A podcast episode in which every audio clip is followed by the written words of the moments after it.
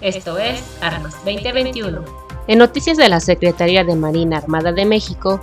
el pasado 20 de julio, la Administración Portuaria Integral de Progreso llevó a cabo la firma del convenio de colaboración para el proyecto de ampliación y modernización de Puerto Progreso con el gobierno del estado de Yucatán, el cual busca forjar alianzas para trabajar en coordinación en el proyecto con el objetivo de intercambiar información que agilice su ejecución.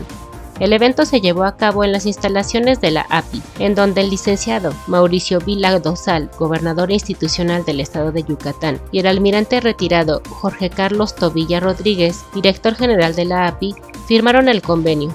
El convenio de colaboración para el proyecto de ampliación y modernización de Puerto Progreso consta de tres etapas.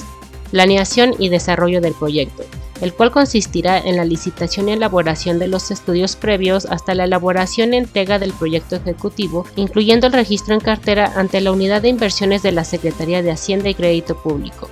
El de ejecución, que consistirá en la realización de las licitaciones para la asignación de contratos de obra pública, así como los concursos públicos internacionales con base en la Ley de Puerto para la asignación de contratos de cesión parcial de derechos y obligaciones en el área de ampliación,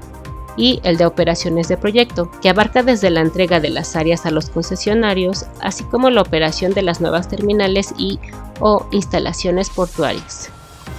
Con la firma de gobierno, la API de Progreso y el gobierno del estado de Yucatán coadyuvarán a la consolidación del proyecto de ampliación y modernización del puerto de Progreso que traerá beneficios a la entidad.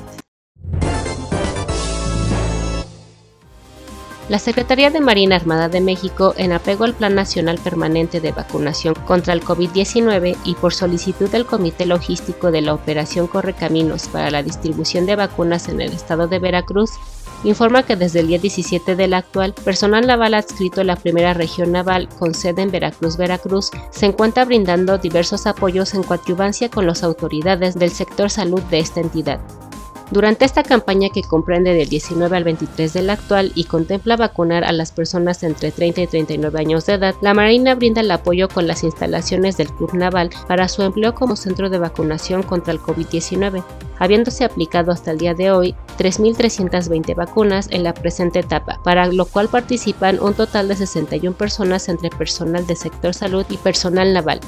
Asimismo, se desplegaron a 23 elementos de la Secretaría de Marina Armada de México para realizar trabajos de mantenimiento en las instalaciones del Estadio Luis Pirata Fuente, empleando un vehículo tipo tractor y dos podadoras con el fin de cumplir con las medidas sanitarias suficientes para fungir como módulo de vacunación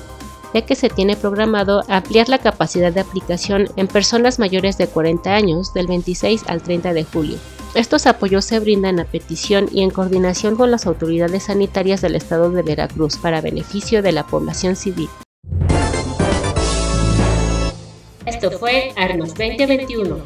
Te invitamos a conocer la nueva edición de nuestra revista impresa Revista Militar Armas, la cual puedes adquirir en tiendas de prestigio. También te invitamos a visitar nuestro sitio web www.editorialga.com.mx, donde encontrarás material multimedia con las actividades y entrevistas completas de los integrantes del Ejército, Fuerza Aérea y Armada de México.